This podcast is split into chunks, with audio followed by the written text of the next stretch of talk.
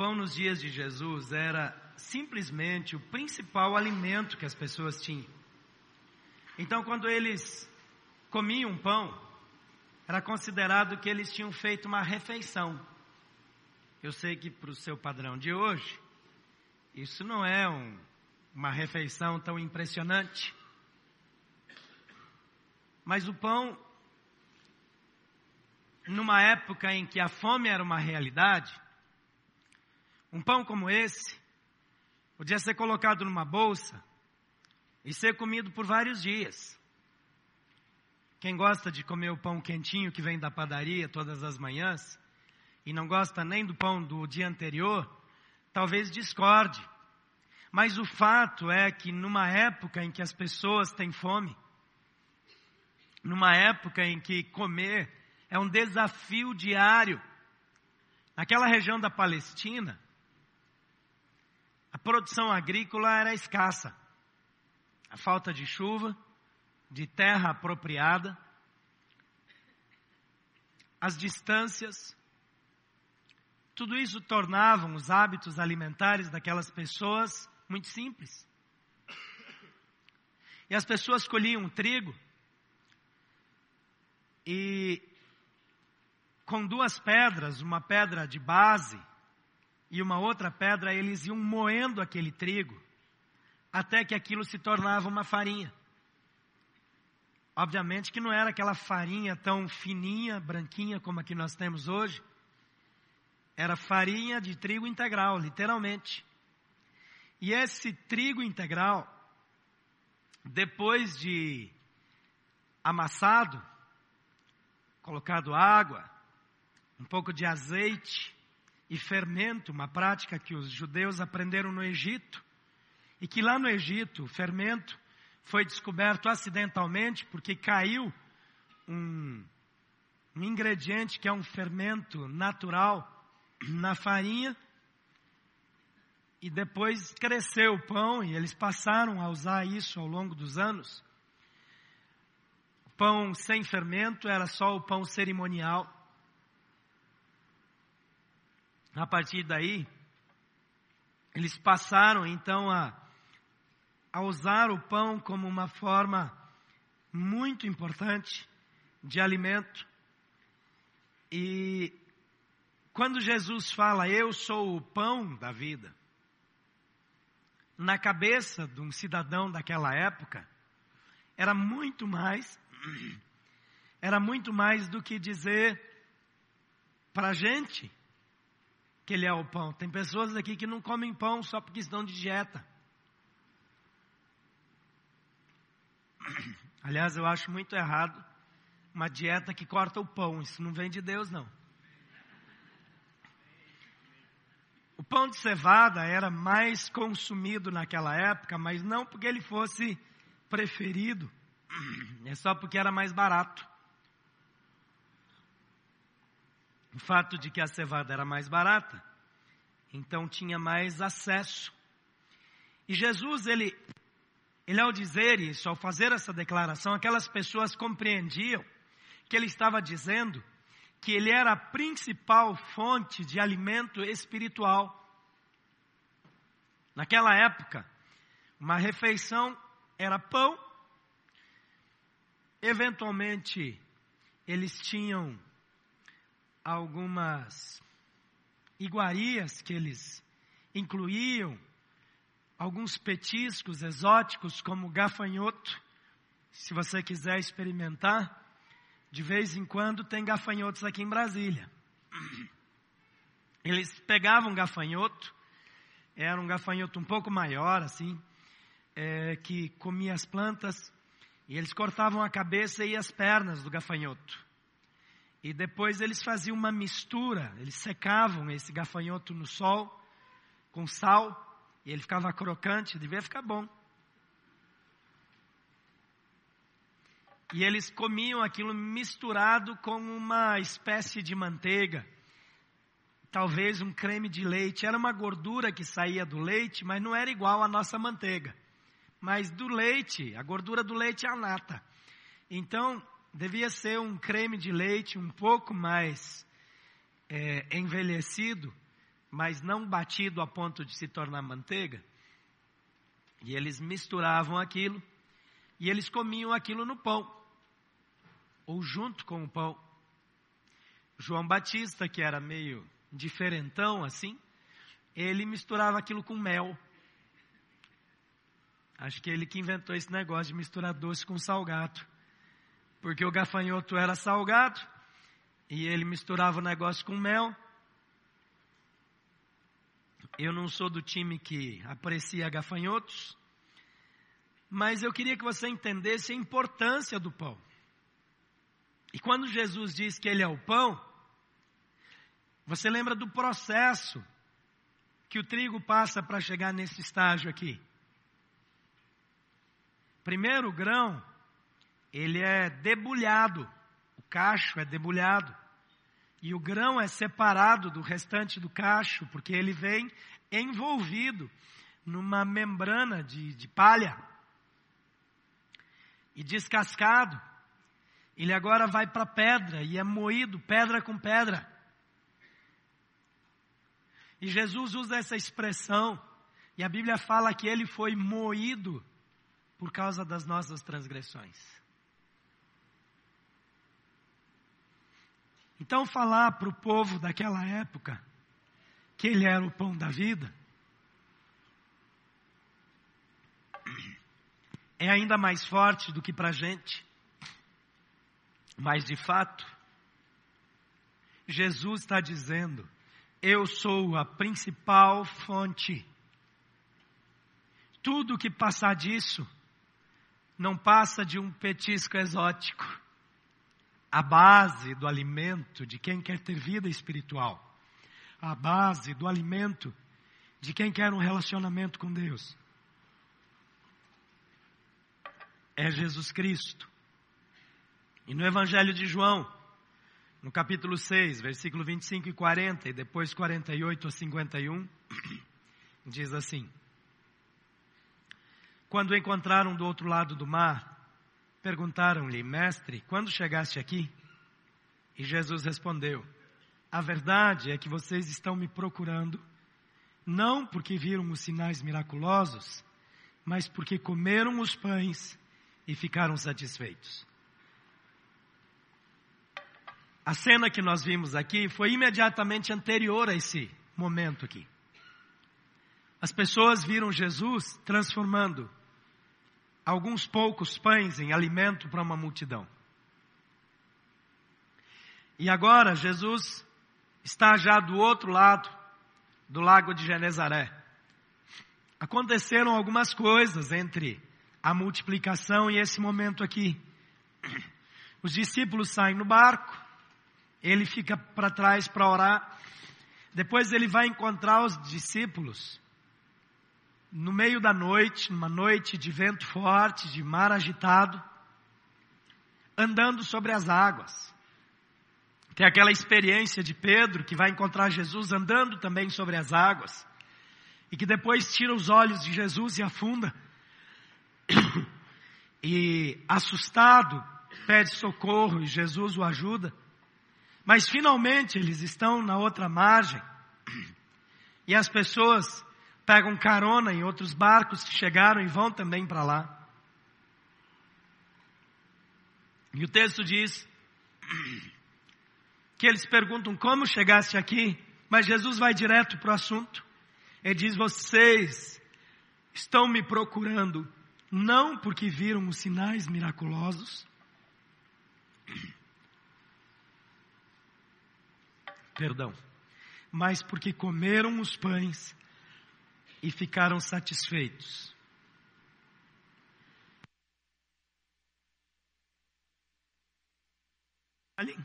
Não trabalhem pela comida que se estraga, mas pela comida que permanece para a vida eterna, a qual o Filho do Homem lhes dará.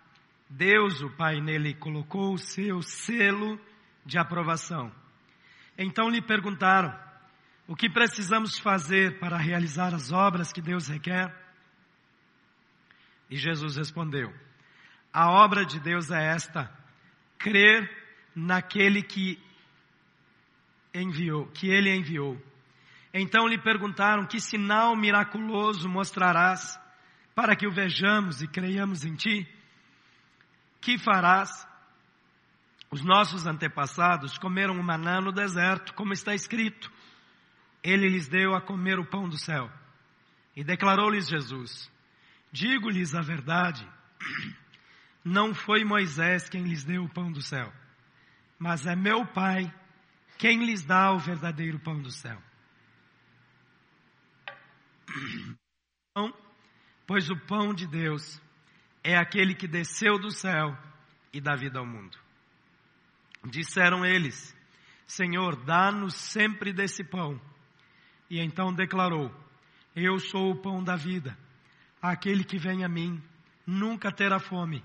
Aquele que crê em mim nunca terá sede. Mas como eu lhes disse, vocês me viram, mas ainda não creem.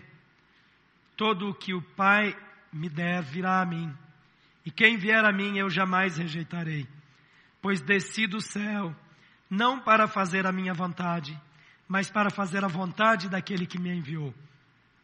Esta é a vontade daquele que me enviou, que eu não perca nenhum dos que ele me deu, mas os ressuscite no último dia, porque a vontade de meu Pai é que todo que olhar para o Filho e nele crer tenha a vida eterna e eu o ressuscitarei no último dia. Eu sou o pão da vida. Você percebe aqui que as pessoas estão ansiosas por resolver um problema real, ansiosas por ver resolvido um problema diário, que é a falta de comida. Todos os dias, eles precisavam providenciar Todos os dias precisavam se preocupar com isso. Perdão. Quando eu comecei a ir para a África, especialmente os países mais pobres da África, eu comecei a entender um pouco melhor essa realidade. Todas as manhãs, especialmente as mulheres, elas vão para a rua e elas levam qualquer coisa que elas têm em casa. E elas levam para vender.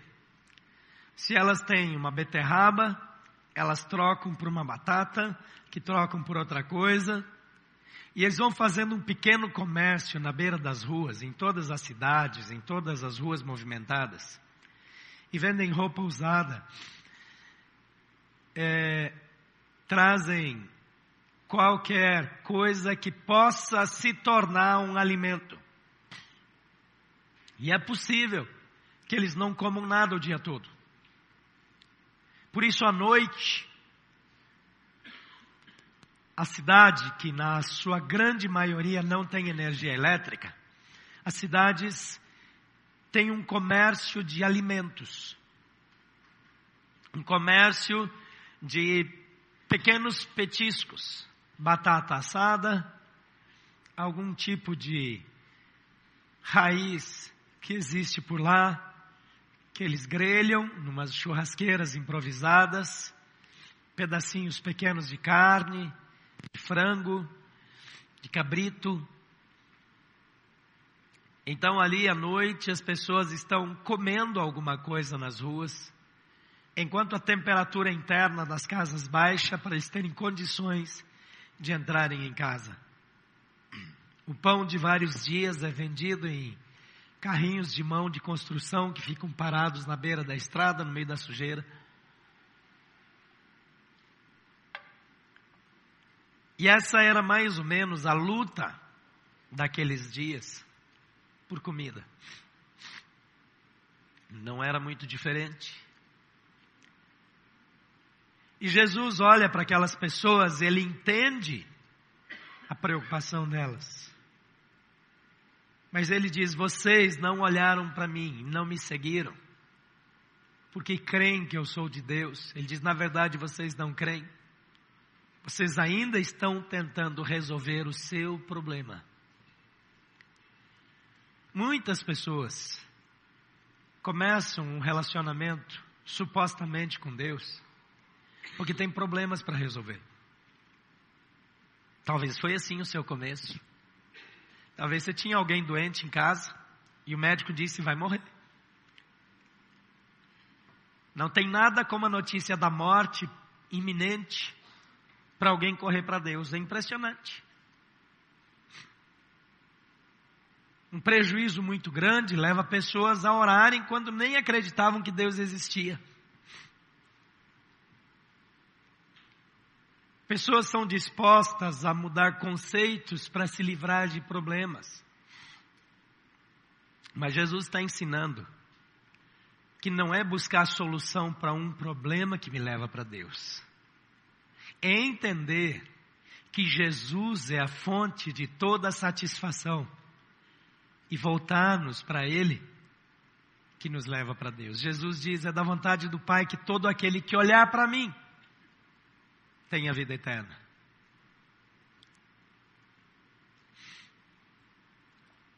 Como nós podemos ter a perfeita satisfação em Jesus? E como desfrutar dessa satisfação? Em primeiro lugar, procure distinguir os desejos das reais necessidades. Capítulo 6, versículo 25 a 27 diz: Quando o encontraram, quando o encontraram do outro lado do mar, perguntaram-lhe: Mestre, quando chegaste aqui? E Jesus respondeu: A verdade é que vocês estão me procurando não porque viram os sinais miraculosos, mas porque comeram os pães e ficaram satisfeitos. Não trabalhem pela comida que estraga, mas pela comida que permanece, para a vida eterna, a qual o Filho do Homem lhes dará. Deus, o Pai, nele colocou o seu selo de aprovação.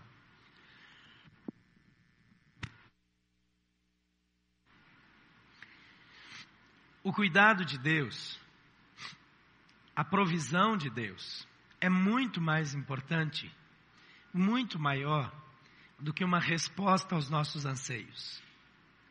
Quais são as coisas na nossa vida que nos atraem e causam boas sensações, mas que não satisfazem? Na nossa vida tem muitas coisas que dão prazer. Tem pessoas que amam a academia, que ficam de mau humor se passam um ou dois dias sem ir para a academia. Não é assim com alguns de vocês? Parece que o corpo começa a gritar, pedir por exercícios físicos. Tem pessoas que são assim por um tênis, uma partida de tênis. Tem pessoas que precisam pedalar, correr.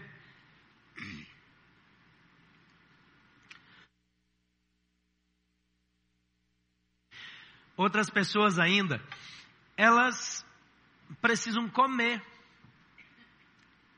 Tem pessoas que elas comem desesperadamente quando estão ansiosas. Deixa eu só saber quantos sofrem de ansiedade e precisam comer aqui. É a minha pesquisa de hoje. Levanta a mão. Tem alguns aqui. E comem desenfreadamente. Tem gente que ganha peso por causa disso. E é difícil de controlar. Agora tem coisas saudáveis que não tem nenhum problema. Mas o fato dessas coisas nos darem prazer não significa que elas vão satisfazer a nossa alma nós ainda vamos continuar precisando. Nós ainda vamos precisar voltar para aquilo de novo, de novo, de novo. O problema é que quando você depende exclusivamente daquilo, e aquela é a sua fonte de satisfação, você logo vai estar insatisfeito de novo. É como o pão. A pessoa comeu, mas está em fome de novo. Que outras distrações impedem você de concentrar naquilo que tem valor eterno? Porque não é errado ter coisas que nos deem prazer. Fazer outras coisas na vida. Cantar, dançar. Eu confesso que eu não danço muito. Porque se eu dançar, as pessoas que me verem dançar vão ter certeza que é um uma comédia, que é alguma coisa para fazer os outros rirem. Vão ter certeza que eu ensaiei para ficar esquisito daquele jeito, mas eu não ensaiei, aquilo é normal, é natural. Mas deve ser uma sensação espetacular. Dançar no ritmo da música, é um, só de imaginar eu tenho vontade, eu só não tenho coragem. Fazer coisas que nos dão prazer é um processo normal, Deus nos fez assim. Mas nós precisamos ter cuidado para não colocar nada em lugar de Jesus. Nós temos aqui um povo que está com Jesus, que vê Ele fisicamente. Um sonho para a gente. Que vem Ele ali impondo as mãos, curando as pessoas, levantando. O cara morreu cidadão está morto, ele manda levantar. A menina morreu, todo mundo sabe, parou de respirar, está tá morta horas e horas. Ele diz: Não, ela está dormindo. Está uhum, tá dormindo. Ele manda levantar e a, e a criatura levanta. Ele diz: Ó, oh, arruma uma comidinha para ela aí.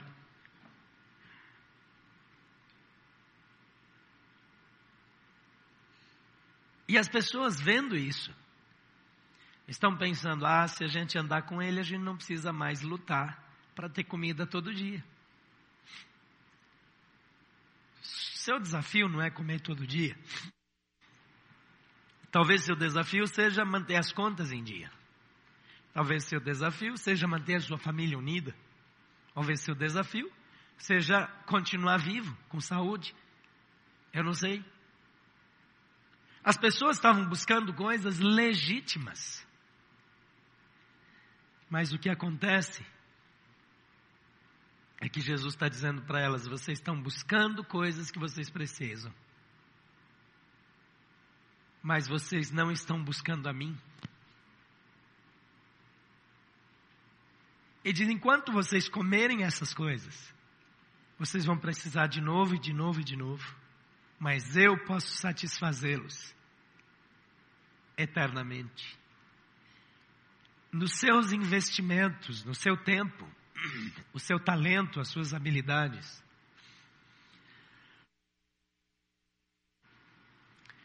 O que é que você investe tempo que vai durar por toda a eternidade? De tudo que você faz, de tudo que você constrói, o que é que vai durar para sempre?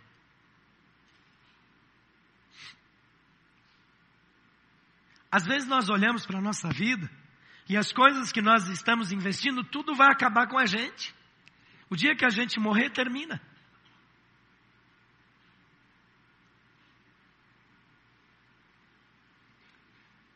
Então, você precisa entender o que são desejos muito fortes, mas o que são reais necessidades espirituais. E essas necessidades, o único lugar de satisfazê-las em Jesus. Jesus reconhece nossas ansiedades e ele sabe as reais motivações pelas quais nós o buscamos. Não adianta eu fazer uma oração bonita, ele sabe o que está no meu coração e ele sabe o que me leva até ele. Em segundo lugar, mantenha seu foco concentrado em Jesus. Então lhe perguntaram o que precisamos fazer para realizar as obras que Deus requer. E Jesus respondeu: A obra de Deus é esta, crer naquele que me enviou. Então lhe perguntaram que sinal miraculoso mostrarás para que o vejamos e creiamos em ti, que farás? Os nossos antepassados comeram maná no deserto, como está escrito. Ele lhes deu a comer do pão do céu. E declarou-lhes Jesus: Digo-lhes a verdade, não foi Moisés quem lhes deu o pão do céu, mas meu Pai quem lhes dá o verdadeiro pão do céu. Pois o pão de Deus é aquele que dá vida ao mundo. É muito fácil tirar os olhos de Jesus e colocar os olhos nas bênçãos que ele dá. É muito simples, é muito rápido para a gente perder o foco. Porque todo mundo gosta de bênçãos. Interessante é que a pergunta desse povo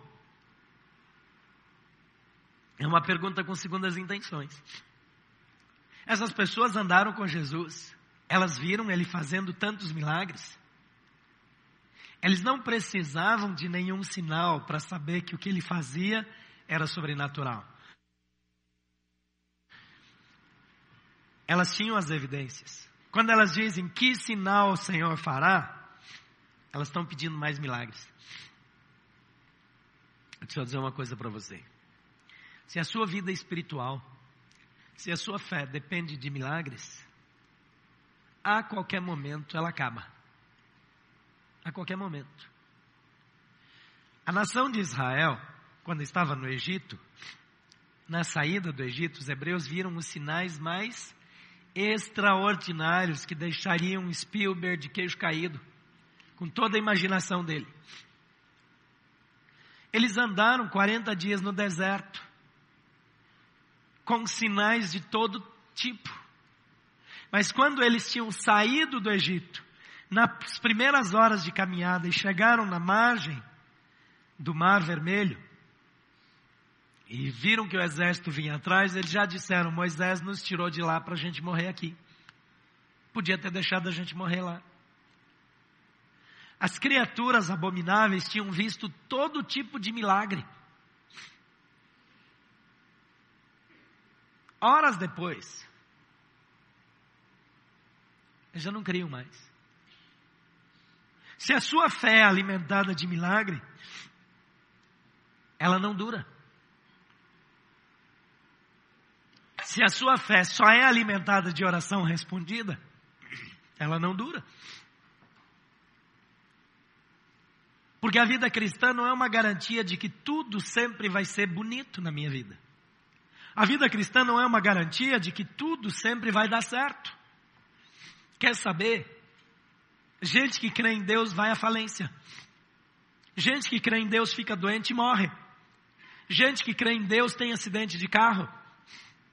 A Bíblia diz: No mundo tereis aflições, mas tenham bom ânimo, eu venci o mundo.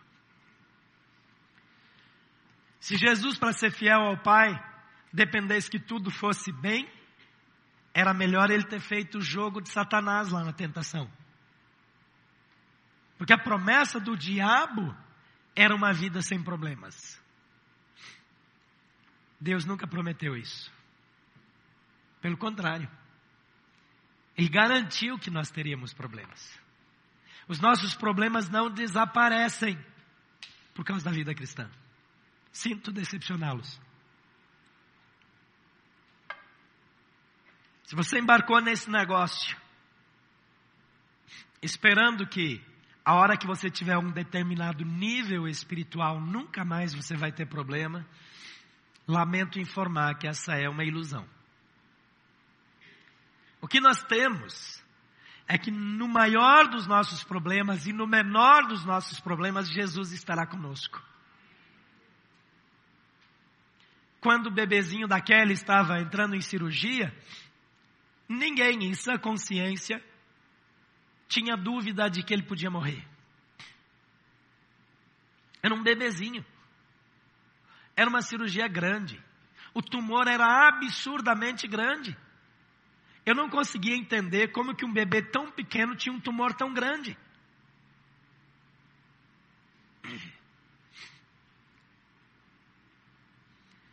É verdade que eu fiquei com ela sentado lá na recepção do hospital.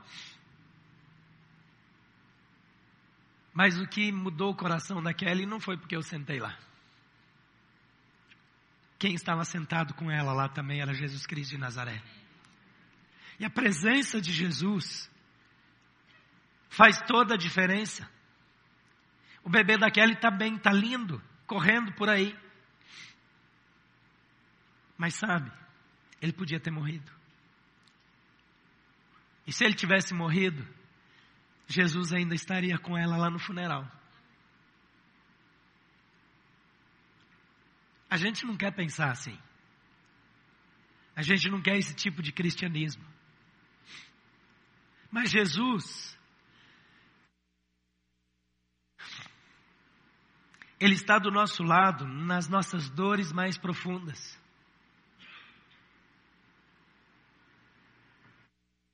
E sabe, eu já tive momentos de muita alegria na minha vida. Eu tive momentos em que tudo dava certo, onde eu me sentia amado, feliz, realizado. E todos esses momentos, pessoas estavam comigo. Mas sabe de que pessoas eu mais lembro? Das pessoas que estiveram comigo nos meus piores momentos.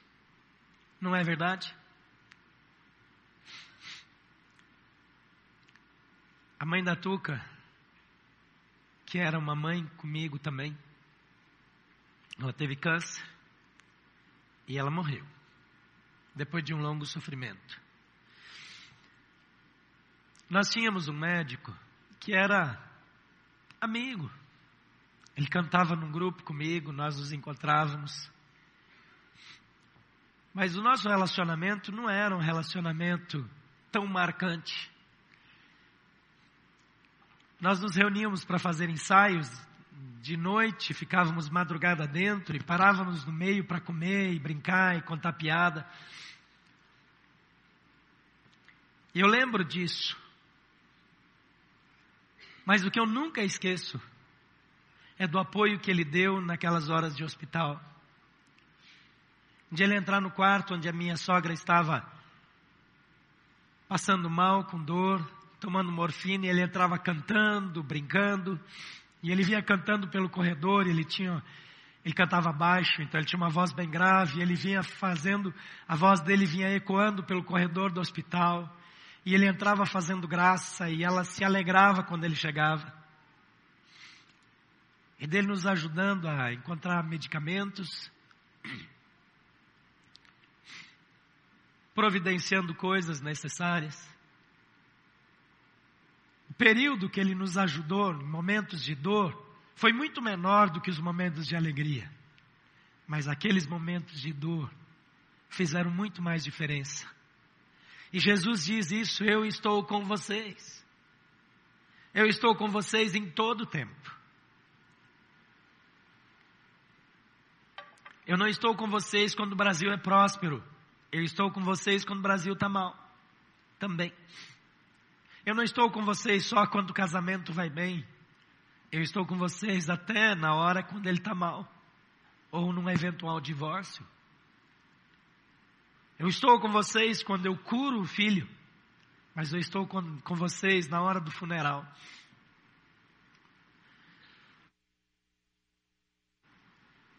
Eu estou sempre com vocês. Então, colocar os olhos em Jesus. Manter o foco concentrado em Jesus e não apenas nas bênçãos. É nosso desafio. Aqueles. Eles querem um sinal miraculoso. O nosso principal desafio é crer. Nós não somos chamados a realizar. Nós não somos chamados a construir. De fato, nesse texto, Jesus diz que a leitura deles em relação ao passado estava equivocada. Eles querendo sinais, eles dizem: Moisés nos deu o pão do céu.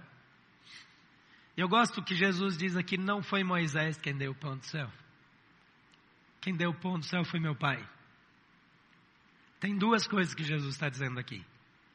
Primeiro, ele está dizendo: o verdadeiro pão do céu não foi o maná. O verdadeiro pão do céu não foi aquilo que alimentou o povo no deserto. O verdadeiro pão do céu é o Filho de Deus enviado ao mundo. Mas em segundo lugar, ele está dizendo também: não é Moisés que providenciou o pão do céu, foi o Pai. Eu olho para o Brasil hoje, achando que quem vai dar o pão do céu para o Brasil é o Sérgio Moro. Eu olho brasileiros achando que quem vai dar o pão do céu é o Lula. Por absurdo que isso pareça para alguns, para outros, essa é uma verdade absoluta. Mas Jesus está dizendo: quem dá o pão do céu é Deus, é meu Pai. Não há esperança em outro nome que não seja o nome de Jesus. Não há salvação em outro nome, não há mudança em outro nome, a não ser Jesus. Discernir a bênção do doador é fundamental para continuarmos satisfeitos. Eu gosto muito de ser abençoado, mas a minha alegria não pode vir da bênção, tem que vir de quem me abençoa.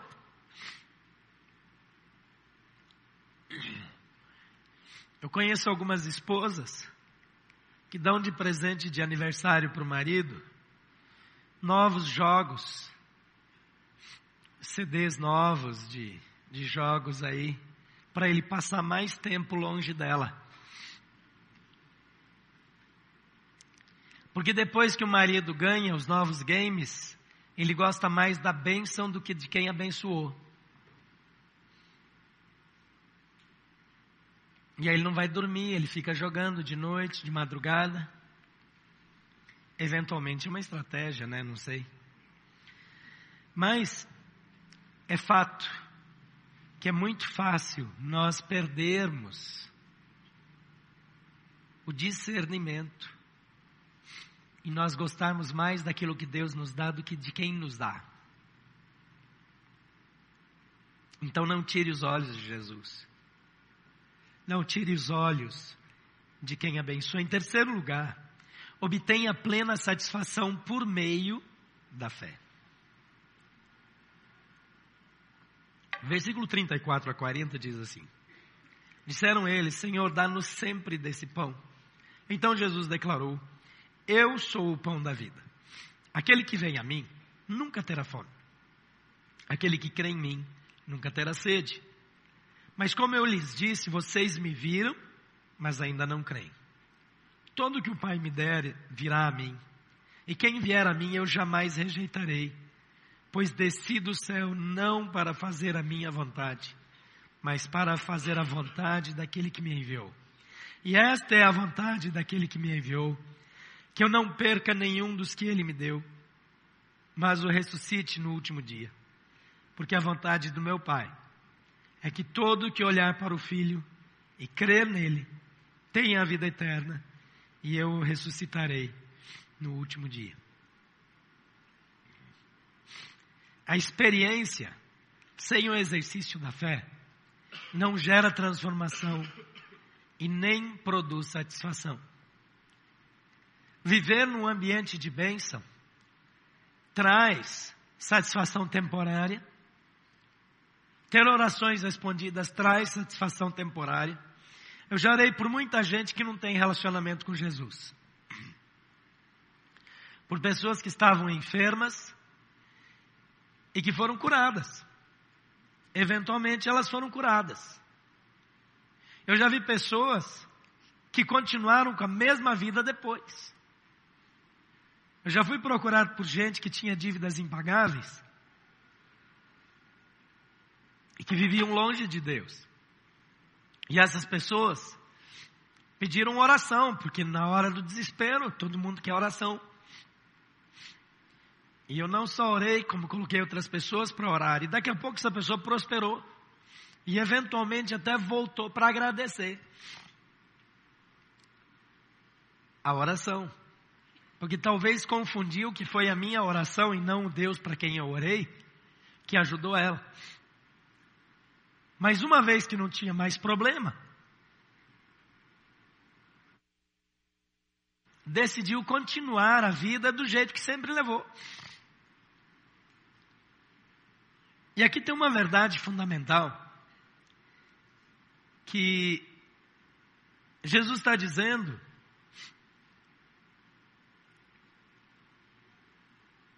que a fonte, a resposta é Ele. Ele diz: Eu sou o pão da vida, e aquele que vem a mim nunca terá fome, aquele que crê em mim nunca terá sede. Mas como eu lhes disse, vocês me viram, mas ainda não creem. Vocês viram o que eu faço, vocês viram os sinais, vocês enxergaram a transformação, o poder, mas vocês não creem. Eu preciso decidir crer.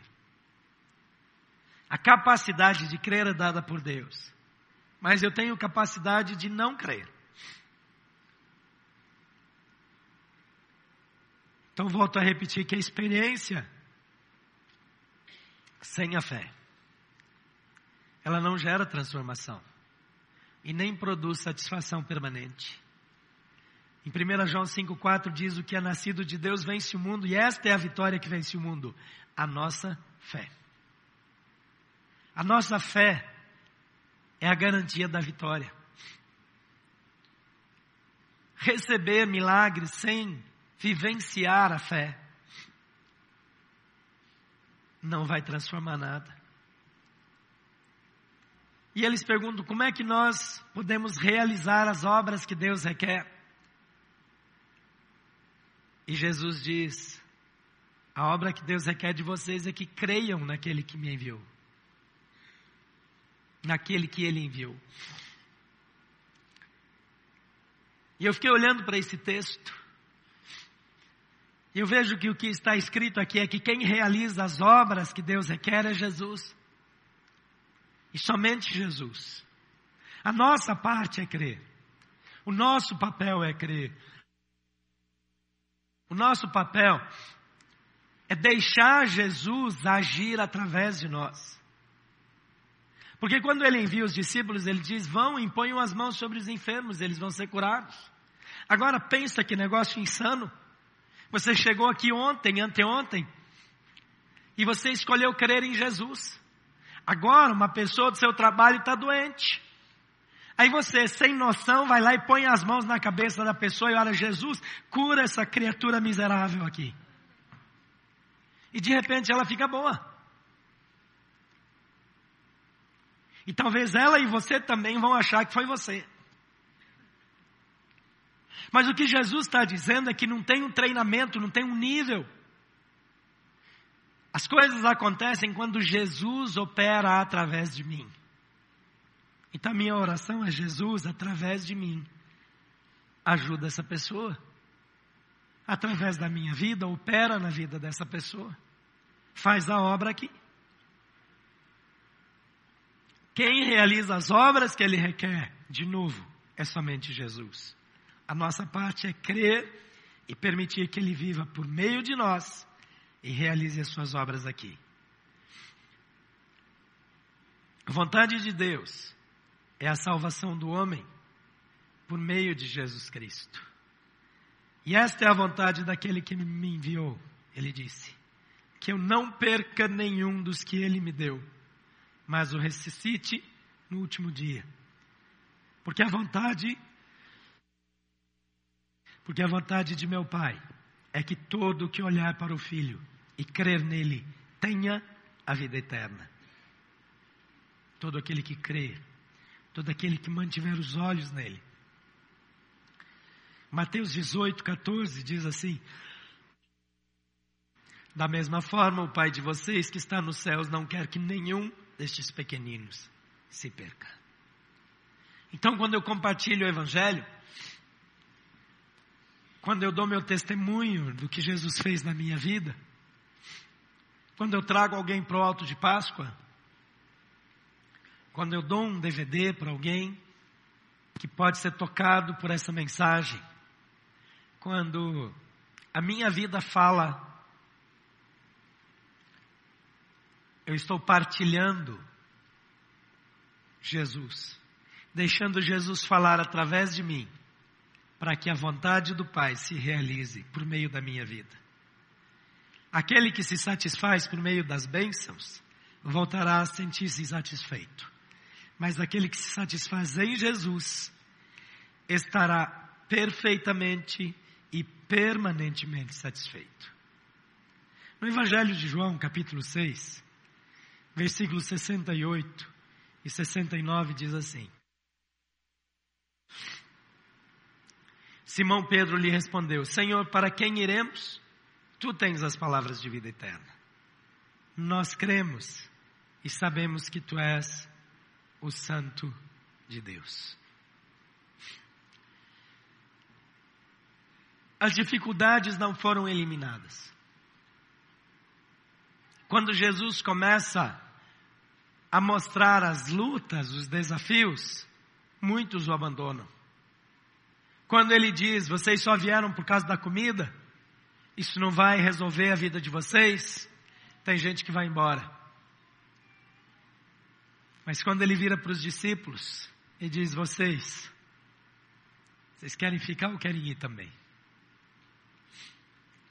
Ele diz: Nós sabemos quem o Senhor é. Nós cremos em Ti. Somente o Senhor tem palavras de vida. Somente o Senhor é a fonte de toda satisfação. E ao Senhor nós queremos servir. Nessa manhã, eu quero concluir chamando você para avaliar a sua vida. Você vive satisfeito em Jesus? Ou você fica insatisfeito quando Ele não faz o que você quer?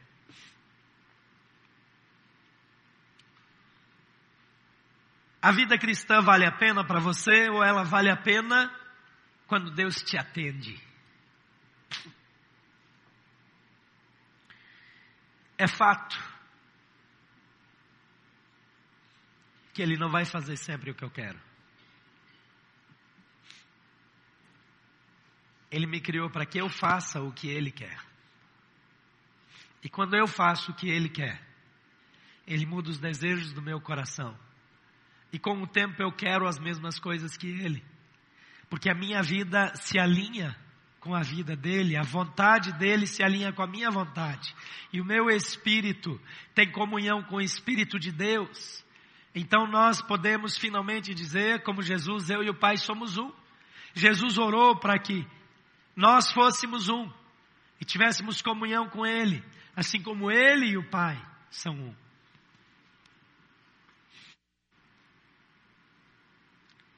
Para esse nível de vida que nós somos chamados. Eu apoio que você vá para as manifestações.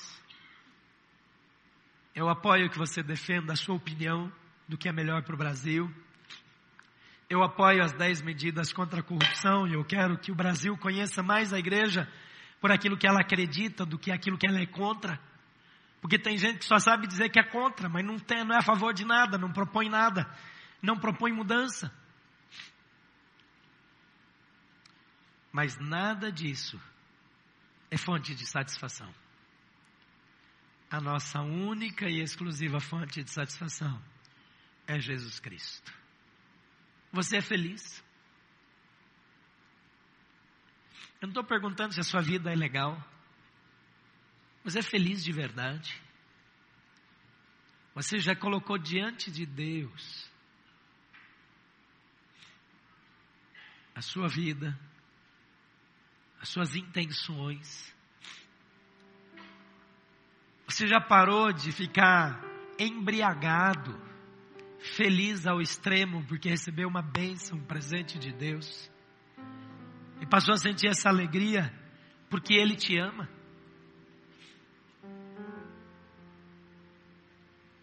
Porque Ele cuida de você? Algumas mulheres em crise de casamento dizem: Ele me dá presentes muito caros, mas quem escolhe é a secretária. Eu só queria que ele se importasse comigo. O contrário é dito de outra forma. As bênçãos que Deus te dá, não é porque você é dengoso e está pedindo, pedindo, pedindo, é porque Deus te ama.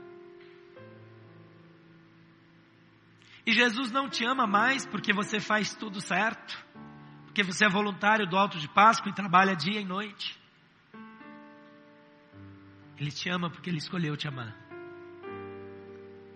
E sem você fazer nada, ele mandou seu filho a esse mundo. E Jesus veio a esse mundo voluntariamente. e morreu numa cruz porque você é importante para Ele. Isso deveria nos bastar. Não é religião.